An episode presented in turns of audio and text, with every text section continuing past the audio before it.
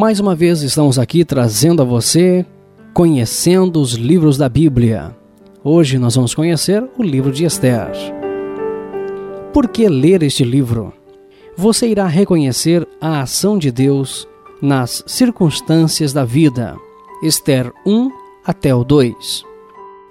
Também você vai descobrir como uma pessoa obediente pode ter um grande impacto no mundo. Esther 4 até o 10. Como você reage numa crise? O medo faz ficar imobilizado a ponto de não poder fazer nada para ajudar? Ou você mostra uma força heróica e habilidade muito maior do que você normalmente possui? Esther estava diante de uma situação muito difícil.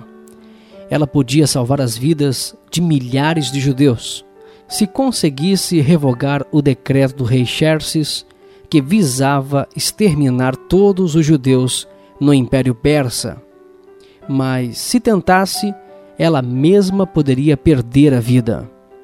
Será que ela vai ficar imobilizada ou vai mostrar uma força heróica? Este livro conta como Esther reagiu. A história inicia quando o rei Xerxes descartou a rainha Vasti porque ela não lhe obedeceu. Quatro anos mais tarde, o rei escolheu uma nova rainha, Esther, não sabendo que ela era judia. Então as coisas começaram a se complicar. O primo de Esther, Mordecai, se recusou a se ajoelhar diante de Amã, o primeiro-ministro, Amã ficou furioso e convenceu o rei a matar todos os judeus. Por meio de um mensageiro, Mordecai contou a Esther a respeito do decreto que visava matar os judeus e convenceu a rainha de usar sua influência para mudar aquela situação. Esther concordou, dizendo: Irei ter com o rei, ainda que a contra-lei, se perecer, pereci.